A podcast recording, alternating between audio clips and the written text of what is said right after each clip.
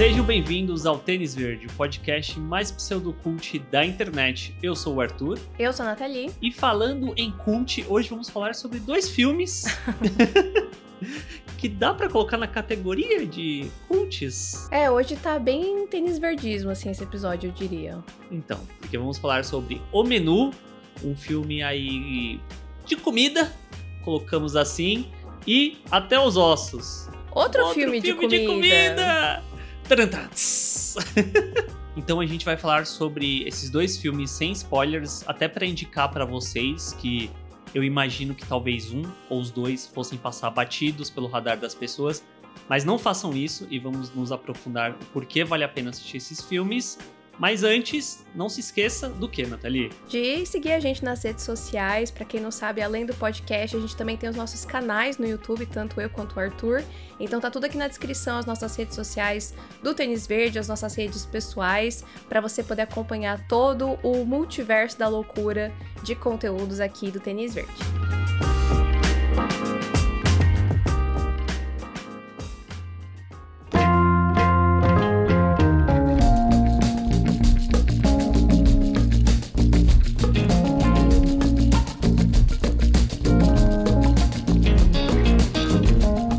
Vamos começar falando pelo O Menu, que é um filme que eu não sei se você sabia da existência dele, se você tava. Sabia? você sabia da existência?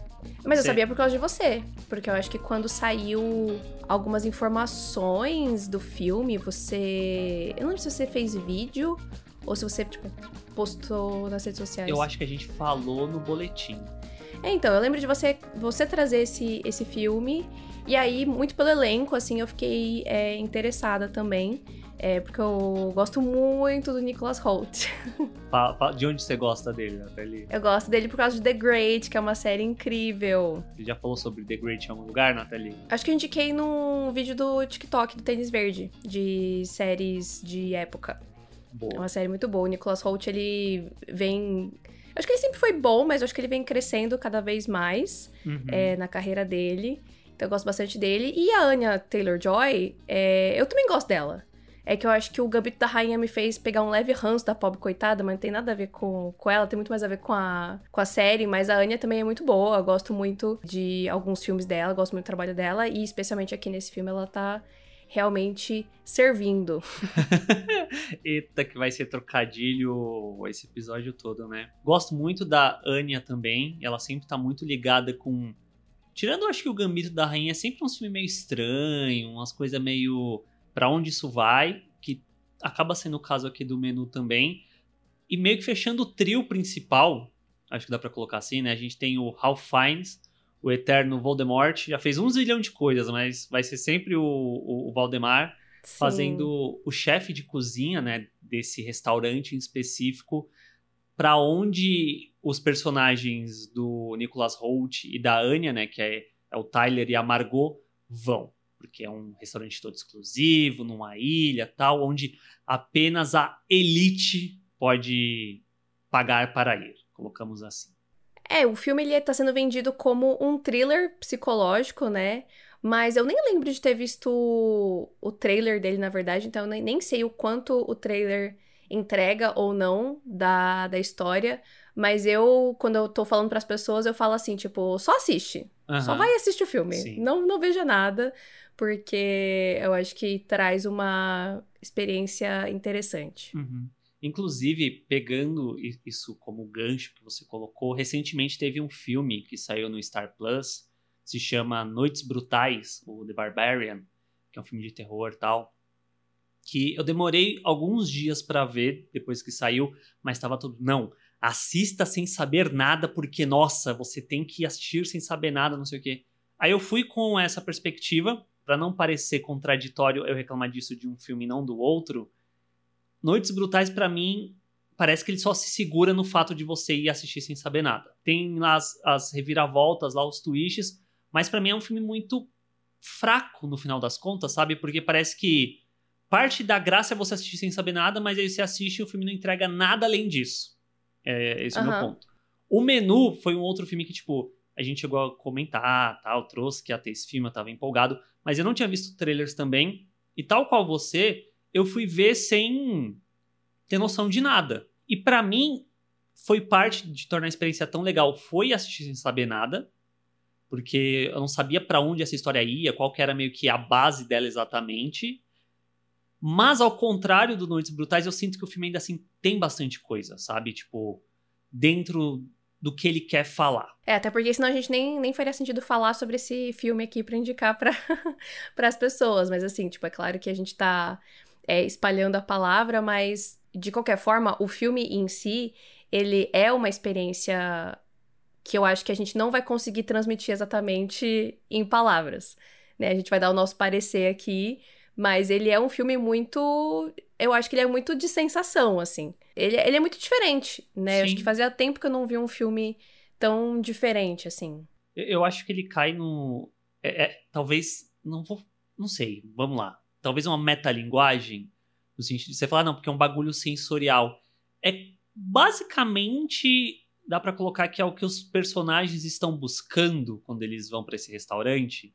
É como se fosse, sei lá, Sim. eu e você ir num restaurante que a gente não conhece, a gente tá muito afim de ver de conhecer, de comer e tal. Chega lá, aí tem a cartela degustação, que é sensações que você vai sentir, o gosto do orvalho que caiu pela manhã, não sei o que, tipo, talvez dá para fazer esse paralelo. Sim, sim. É, eu acho que isso faz muito sentido com o que o filme realmente é, quer falar, né? E quer satirizar e quer cutucar. Enfim, é, eu acho que realmente entra nessa questão que você falou de metalinguagem, né? Porque o filme tá falando de uma questão e é meio a sensação que ele também causa para quem tá assistindo. Só que dentro do filme tá se falando sobre comida, né?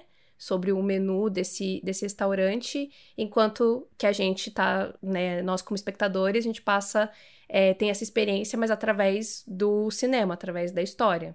E, e até curioso que esse filme. Eu não acredito que eu vou fazer essa comparação, mas eu vou fazer. Ele me lembra um pouco, estruturalmente mesmo falando, obras do Tarantino. Tipo, Tarantino teve, tem alguns filmes que ele meio que divide por capítulos, sabe? Uhum. E o menu, ele faz algo parecido, mas dentro da temática dele de restaurante, de um menu mesmo, sim, sim. de pratos e tal que eu acho que funciona muito bem e acaba funcionando de uma forma inesperada. Mas eu não sei, eu sinto que a gente tá falando, falando, a gente não tá falando muito do filme de fato. Mas é isso, né? O Tyler e a Margot são um casal ali, né? E eles vão para esse lugar, então a gente começa a, a ir vendo aos poucos, né, como que é super elitista esse restaurante, né? O bagulho é no meio de uma ilha, você tem que pegar um barco para chegar lá. E é muito, muito caro. E aí a gente vai conhecendo as pessoas que estão indo ali junto com eles, né? Que é um grupo bem seleto. Mas a gente tem algumas pessoas, assim, com personalidades diferentes, né? Então a gente tem um cara que é um astro do cinema, que aparentemente não é mais tão conhecido hoje em dia.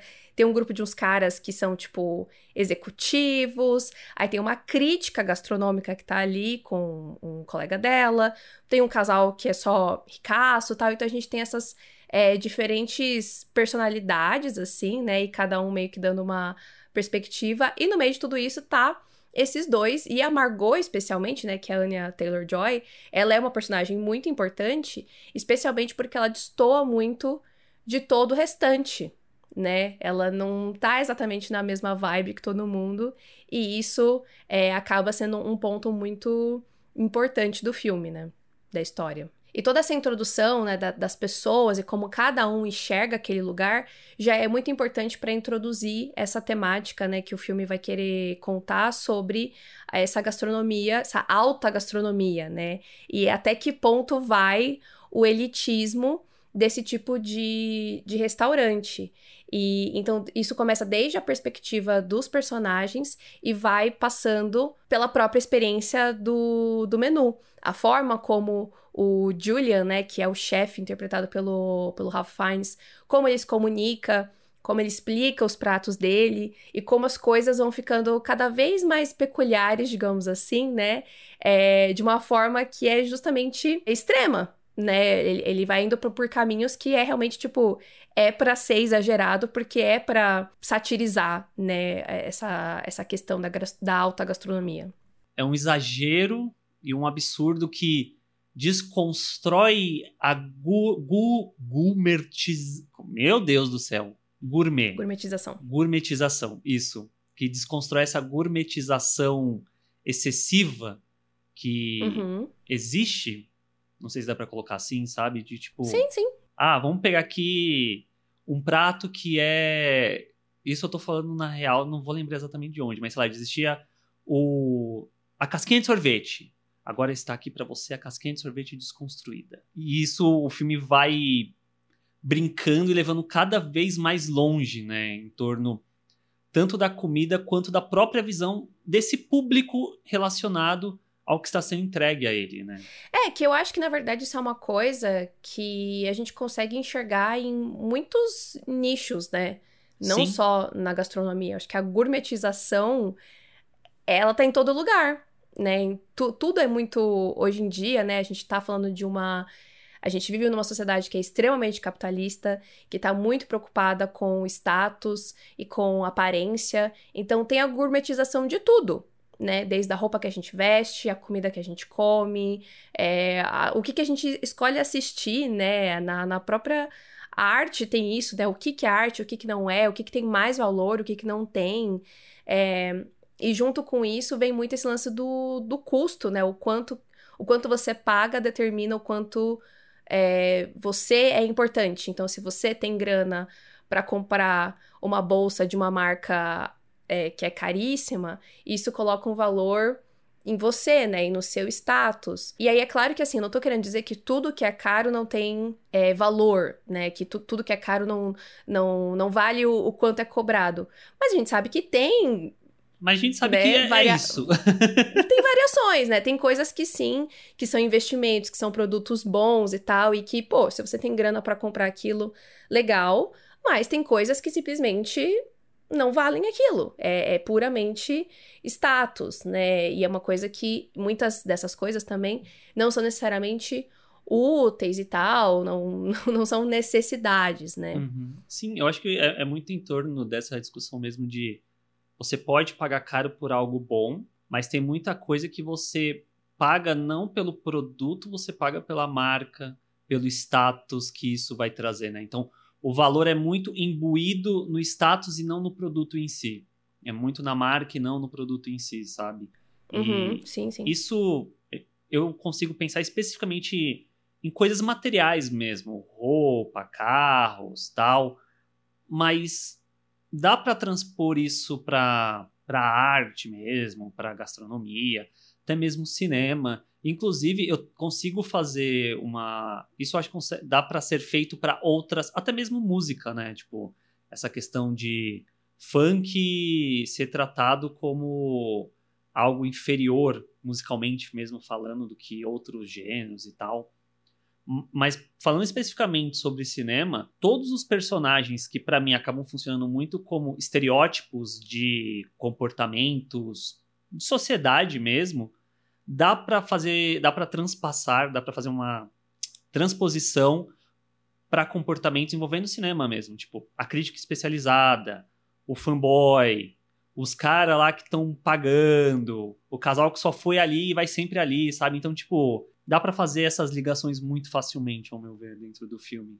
É, porque eu acho que a gastronomia, ela é uma arte, né, também. É, e aí o, o Julian acaba se tornando o artista. Super faz esses paralelos com, com, com qualquer outro tipo de arte, né? E aí por isso que é interessante de observar, tipo... é, que tem o Tyler, o Tyler, que é o Nicholas Holt, ele é muito apaixonado, né, por, por gastronomia. E aí tudo ele quer falar dos sabores, das nuances, não sei o que, sabe? Num nível que chega a ficar chato, Uhum. que claramente a Margot não se importa e ele não tem o mínimo do mínimo do mínimo do tato de, de ter essa coisa, sabe? De entender o lado dela, ele, tipo, só quer se aparecer e botar banca, sabe? Eu, eu não sei o- se quiser cortar isso do podcast, corta. Mas quantas vezes a gente não foi assistir filme da Marvel e tinha um cara que ficava o filme todo pra... Explicando tudo. sim. É, é, me passa a mesma vibe, sabe? Tipo, Parece mesmo, parece mesmo. É, e aí tem, tipo, a crítica que tá com o cara, que é. Acho que é meio que. É acho que ele trabalha na dela. revista, né? Que ela é editor dela. E aí ele claramente só seguindo tudo que ela fala, né? Ele fala A, ela fala B, aí ele muda pra B. E, tipo, um, um, comportamento constante disso. E aí os caras lá que só tem grana para comprar, mas também não, não aprecia necessariamente a arte do chefe, né? Então a gente tem esses dois extremos, o das pessoas que não apreciam, as pessoas que apreciam demais, e aí vai aceitar qualquer coisa que o cara fazer, aí tem a crítica tal. Então é realmente muito. É, isso, essa dinâmica toda dá para se aplicar em várias outras coisas que envolvem arte, né? E é claro que, assim, eu acho que o filme, ele também, é, da mesma forma que ele é, satiriza o próprio menu, ele também acho que satiriza a, essas personalidades, né? Que foi até uma coisa que você colocou aqui no, no roteiro, de, de estereótipos e tal. E eu acho que sim, mas eu acho que é a proposta do filme, né? É, eu acho que tem coisas que estão ali que são muito conectadas com a realidade, e tem outras que eles dão uma forçada a mais para ir para um lugar mais extremo mesmo, que eu pessoalmente gosto bastante. E aí tudo isso, né, vai, vai estar amarrado ali no, no chefe, no, no Julian. É, o Ralph Fiennes, acho que não tem muito o que dizer, né? Ele é o Ralph Fiennes, ele é muito bom no que ele faz. É, e eu acho que ele também tem um certo tipo sim, de sim. trabalhos que ele escolhe, personagens que ele escolhe. Então, eu não acho que ele tá fazendo nada. Acho que ninguém é, tá. É, ninguém tá fora da curva aqui, mas tá todo mundo bem. Tipo, tá todo mundo entregando o seu arroz com feijão ali, sem querer fazer trocadilho com comida.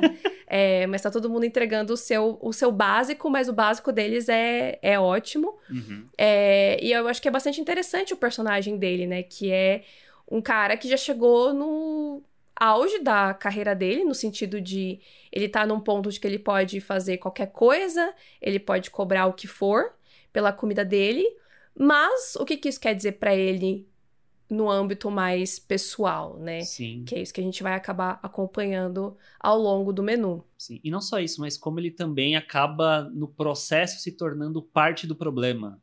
Sim, também, né? sim. Isso tudo é muito interessante.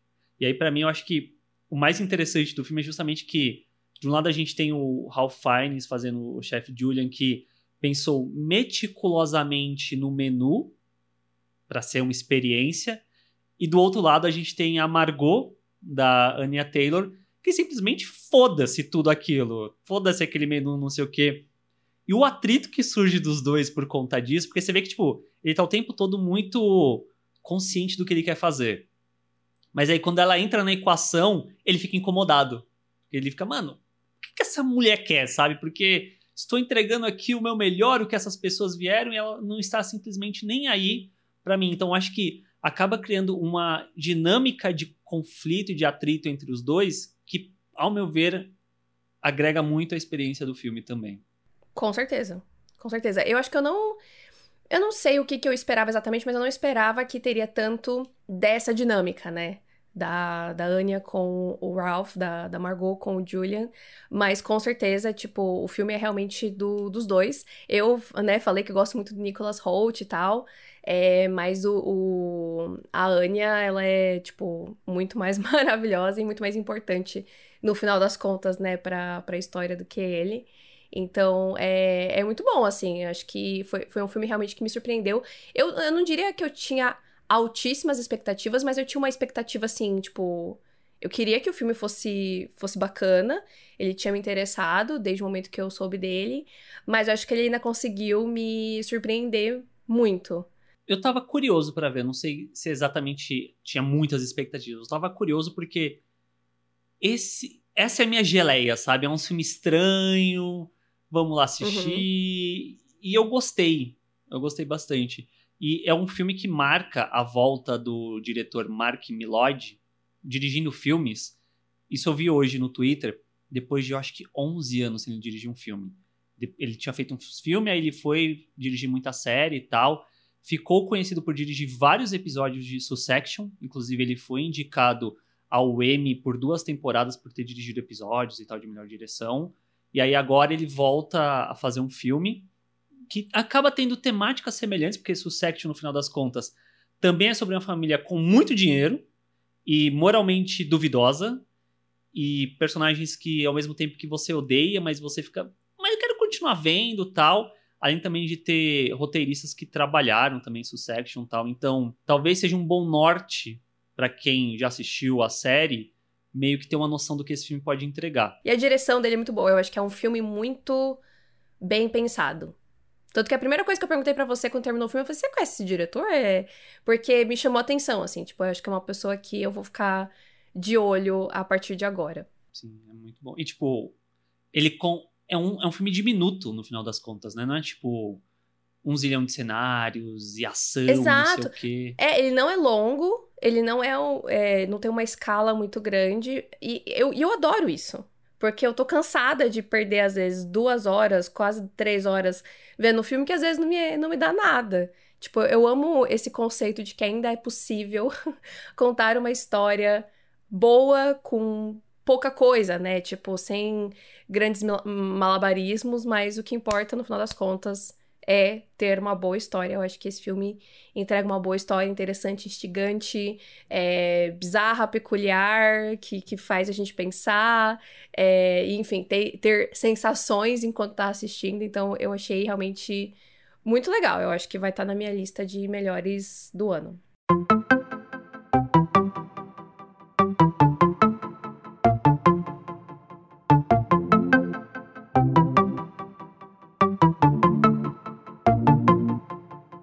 Agora, indo pro segundo filme desse podcast, que é Até os Ossos, ou Bones and All. Também conhecido como o filme do Chalamet Canibal. Chalamet Canibal, exatamente.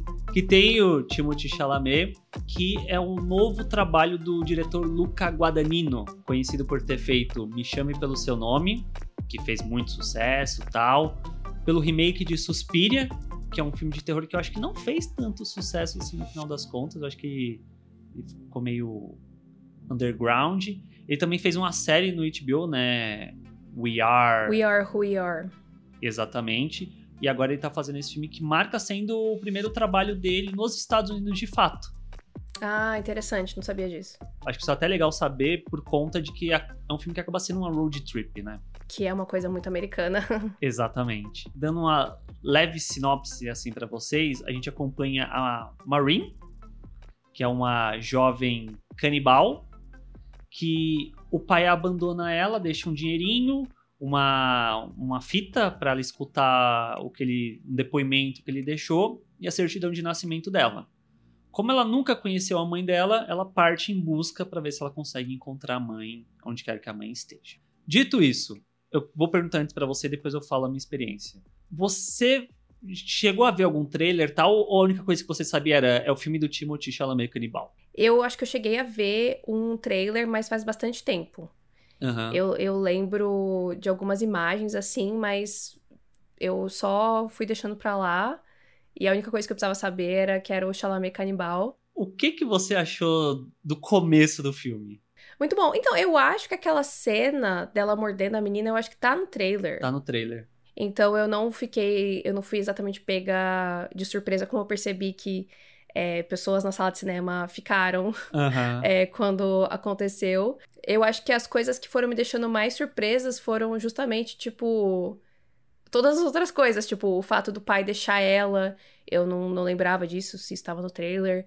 É, eu fiquei muito chateada, assim, eu falei, caralho, mano, a menina ficou largada sozinha. É, enfim, várias outras coisas que acontecem no, no filme também foram me pegando de, de surpresa. É, o final também eu não esperava que ia terminar do jeito que terminou.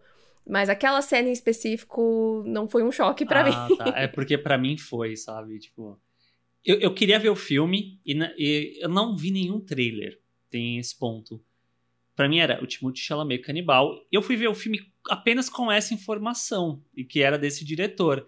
Aí quando tava nesse começo tal, e a garota tá lá olhando pra outra, eu hum, estou sentindo climas. Aí quando ela morde a, a menina, né? Isso não é spoiler, tá no trailer, fiquei. Aí eu meio que me ajeitei na cadeira e falei, ok, vamos ver para onde esse filme vai. Porque eu não esperava isso. E eu acho que esse é o ponto de, pelo menos para mim, que me capturou para dentro dessa história. Não é o meu ponto favorito exatamente, mas tipo, é um detalhe muito legal ter isso dentro do filme. Mas eu acho que o que é mais interessante desse filme e que é bizarro ao mesmo tempo, né? É o fato de que, tipo, o, a, a questão do canibalismo, ele é uma coisa que se você tira, a história ainda é a história. Sim. Né? A história não é sobre ser canibal. É uma história de autodescoberta ali dessa personagem, é uma história de amadurecimento, é uma história sobre família, eu acho, para mim, né? Traumas é, familiares que são passados. Então, se você tira a parte de canibalismo, a, a, toda a história ainda funciona. Tanto que no final, tipo, eu tava super emocionada, tipo, eu chorei no final, sabe? Caramba. Então, isso você não espera é, ter uma reação dessas num filme sobre canibais, né? Você não espera sentir empatia é, de canibais, mas porque a, a, forma como a história é contada é, é muito empática, é muito. É, vai muito além disso, né? Não é um filme de para ser chocante, para ser gore, para ser terror. É, é, é uma história realmente dramática que tem esses elementos. Isso funciona muito mais, ao meu ver, como uma alegoria mesmo, sabe? É quase como se a questão do canibalismo fosse uma questão de um vício mesmo dessas pessoas, que não que dentro Sim. do contexto do filme está relacionado a eles comerem carne. Mas não é exatamente isso. Tipo, se a gente passa para a vida real, sabe? A forma como os personagens agem, se comportam, tal, dá para fazer paralelos que fogem da questão de, sei lá, de comer carne humana. Sim, com certeza. E é, não sei, foi muito estranho para mim porque eu, eu acho que é, é muito bizarro quando você vai mergulhar numa história e a história te convence daquele universo. É, e aí você, ah, tá bom. Sabe? Tipo, eu tava no ponto que, ah, beleza, ela, ela, infelizmente, ela tem isso e ela. E ela sente necessidade de comer carne das pessoas. E vamos lá, entendeu? tipo, isso aqui é muito bizarro, porque se isso acontecesse na vida real, uhum. eu não ia ter essa reação. Mas o filme encaixa a gente na história de um jeito que você tá tipo, ah, beleza, vamos lá. Tem duas coisas que talvez ajudem isso. Uma delas é que a gente nem comentou, mas esse filme é a adaptação de um livro Young Adult, que existe de fato, então meio que já traz essa base. Eu não li o livro, mas uma coisa que ajuda muito o filme, ao meu ver, é que ele coloca meio que. Eu vou usar aspas aqui, porque não é exatamente isso, mas existe uma lore relacionada ao canibalismo. Uhum. Existem regras de, de indivíduos. Uma mito toda uma mitologia, né? Exatamente. Então isso eu acho que ajuda você acreditar que existe aquilo dentro daquele mundo. E não só isso, mas em alguns pontos rola até meio que um paralelo, ao meu ver, com a questão de ser um vampiro, por exemplo, sabe? Tipo, ah, essa sede incontrolável de comer ou beber Sim. sangue. Esse lance dessa, desse conflito moral dos personagens de putz, eu vou acabar com a vida de uma pessoa que eu nem conheço para me alimentar e tal. Mas, além disso, pelo menos, acho que o que eu acho que ajuda também é que foi o que você falou, não vai para um lado gore exatamente. É muito mais tipo, e se canibais fossem emos? Um bagulho mais emocional mesmo. Porque eu acho que existe uma brutalidade no filme que tá na vida desses personagens, mas não é isso que define quem eles são ou o que eles fazem. Sim, é, é exatamente isso que me captura nessa história. Tipo, traz um lado que não é, tipo, o filme não coloca isso como um problema, é uma condição, né? Tipo, é, é, muito isso que você falou do lance do vício. É quase como se fosse uma doença, né? Tipo, eles, é como se eles não tivessem controle disso, mas não no sentido de que, como um, por exemplo, um serial killer diria, sabe? Que ele também, ah, ele, ele não controla a vontade dele, mas é, é, muito diferente, não, não é esse o caso. E é claro que os personagens acabam matando pessoas aqui, mas é, é, o que você falou, né? Tem, tem um questionamento, tem uma. É, um, um, conflito ali, especialmente no que diz respeito a Maureen, de dela não quer fazer isso, né? E dela, ela se sentir mal quanto a isso, mas ela também tem essa necessidade e tal. Então, é, eu acho que é por isso que eu acabei é, mergulhando muito no filme, porque a, acaba que é, é muito sobre pessoas e sobre relações humanas. E não sobre, tipo, eles matarem gente. Eu acho que isso que me surpreendeu tanto no filme, porque ele tem todos os elementos para ser um filme chocante, para ser um filme pesado. Ele é um pouco. É só um pouquinho, assim, tipo. Então... Porque não é no sentido assim de. Ai, nossa, você vai ver cenas é, gráficas o tempo todo, não sei o quê. Mas é, eu acho que tem cenas intensas que não necessariamente envolvem o canibalismo em si. Sim, Então eu não diria que é um filme leve, Não, mas eu também não diria que ele é pesado no canibalismo. Sim, então, é, é- eu acho que era esse ponto que eu queria falar aqui. Ele tem os elementos para ser chocante, ser pesado, a palavra que for, nessa perspectiva. Porque o que pega é. É um filme sobre canibais. Mas o que eu acho que ele acaba talvez sendo pesado, mas ao meu ver, vai muito mais para um lado dramático mesmo, é nos relacionamentos humanos, nos relacionamentos familiares, sabe? De você escutar personagens falando sobre o que aconteceu com a família, você vê o que aconteceu com familiares e tal, como que essa questão particular desses personagens afetou a família e afeta ao longo da vida e tal. Isso eu acho que acaba sendo talvez mais pesado, só que para mim o pesado estaria muito em torno de algo gráfico e não tanto do que o texto entrega exatamente.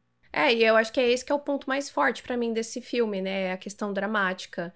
Porque acaba que a, a Maureen, né, ela começa a entrar nessa busca, né, pela mãe dela, ela vai encontrando pessoas no, no caminho que, que também acabam vindo de lugares muito parecidos com o dela, né? De, de lares quebrados, de relações quebradas, é, de abandono, né? De, de violência, de dor. É, e como eles acabam tendo isso em comum e como também cada um lida de uma forma diferente com isso, né? Então ela primeiro encontra o Sully, que é também um devorador, como eles chamam, né? É um canibal mais velho, que ele já tem uma outra relação. A Maureen, ela tá meio que acabando de descobrir isso, e aí como que, né, o que que acontece nesse encontro dos dois. E aí depois, mais pra frente, ela encontra o Lee, que é o Timothée Chalamet, que, obviamente, né, é muito mais fácil você ficar do lado do, do rapazinho jovenzinho bonitinho do que o cara velho meio esquisito, né? Mas enfim, de qualquer forma, ela acaba é, se aproximando mais do Lee e aí eles acabam criando um, um laço, né? Muito muito rapidamente. É, eu acho que vai muito do tanto das coisas que eles compartilham, é, da parte do canibalismo, mas também acho que da, das vidas deles, né? Como eu falei, esse lance de vir de, de lares é, mais quebrados e tal. E aí isso acaba criando um laço romântico entre os dois. Eu acho que parte também desse lugar de cumplicidade, de ter com quem dividir, de você poder ser você mesmo, né? Poder ser aberto sobre as partes boas e ruins de quem você é com aquela pessoa, né? Porque quais as chances deles terem um relacionamento aberto, assim, né? Tão honesto com uma pessoa que não fosse canibal, né? Será que uma pessoa que não fosse canibal iria entender como que eles são? Então eles acabam criando esse, essa relação é, bem forte e bem intensa, eu diria, né? Porque a vida deles já é muito complicada e aí ainda tem essa questão, é. Aham. E eu acho que acima disso tudo, eu acho que uma coisa, um sentimento que me passou muito vendo o filme como um todo, tal, depois que terminou, é que é um filme muito acho que você usou a palavra triste, mas pra mim foi muito, tipo, uma experiência muito melancólica, sabe? Sim. To- to- todo toda a road trip deles, por onde eles passam, o que que a Maureen vai descobrindo, a, a trilha sonora mesmo que eu achei boa, mas não é algo tipo tem muita road trip que a gente tá acostumado a ver que é uma coisa mais uh, road trip, vamos lá, tá, uou. Não é esse o caso desse filme exatamente, sabe? Ele começa já num lugar de muita dor pra Maureen, termina talvez num lugar muito parecido de onde ele começou. É, teve um momento do filme que eu pensei, ah, acho que vai dar tudo certo. E aí, não, não dá exatamente muito certo. Então, não sei nem se isso é um tipo de spoiler, mas é, é, é um filme bem, bem triste. Mas eu acho que. Ah, ele é. é, não sei. eu não sei nem se eu gostei tanto assim do filme, sinceramente. Tipo. É, eu acho que tudo isso que a gente tá conversando é muito legal, mas realmente ele tem. Ele termina numa nota tão triste, assim, que eu fiquei, nossa, eu saí, eu saí genuinamente triste, assim, do cinema. Uma coisa que é- vale muito a recomendação aqui é a, os atores, né? Eu acho que o Chalamet e a, a Taylor, que é a protagonista, eles estão ótimos e eles, meu Deus do céu, eles dois juntos é um negócio, assim, sabe? Eu acho que eles têm uma, uma conexão muito legal. Inclusive, pelo que eu vi no TikTok, o, os fãs, assim, já estão chipando super os atores. Olha só. Porque eles, eles têm uma, uma química da hora, assim, em entrevistas também e tal. E sei lá, né, acho que o Chalamet ele chegou num ponto de que tá todo mundo, todo mundo chipa ele com... Com todo mundo. Qualquer coisa que parar do lado dele já estão chipando, né? Aham. Mas eu gostei muito dela. Eu assistia o filme, eu, eu o tempo todo olhava pra ela e pensava, nossa, parece que pegaram a Jenna Ortega e a Zendaya e juntaram assim e saiu essa garota. É, eu gostei bastante dela, achei ela muito boa. Você e o Chalamet está. As Ondas? Você viu, né? Sim, É ela. sim, eu sei, a gente teve Ah. essa conversa. que eu não lembrava dela, e É. eu fui olhar o IMDB dela e falei, ah, não, eu vi sim coisa com ela. E o Chalamet, co- como, como eu ia dizendo, o Chalamet está belíssimo, aquele cabelinho rosa, aquela roupa meio rasgada, meio sujinha, tá assim, um deleite. A gente passa o pano pro, pro, pro canibalismo, porque ele tá muito bonito e ele tá muito bom. Acho que o Chalamet, ele tá cada vez mais, tipo... Porque eu não assisti até hoje Me Chame Pelo Seu Nome, né? É, e nem faço questão hoje em dia de ver o filme, sinceramente. É, mas eu, eu tô gostando de acompanhar, assim, a, A evolução. a evolução dele, sim. Acho que ele tá se tornando um grande ator mesmo. Mas é isso, né? Acho que preparem os estômagos. E aí, os dois filmes que a gente falou, acho que a gente nem pontuou isso, né? Mas os dois filmes estão nos cinemas. Sim. Então você pode escolher um ou outro, ou os dois, Faz uma dobradinha. para assistir. É, nossa, não, dobradinha não. Dobradinha acho que já é demais. Eu acho que é muita coisa num dia só. Vai na minha. Almoça, assiste o menu, assiste até os ossos e vai jantar depois. Por sua conta e risco aí, né, gente? Mas enfim.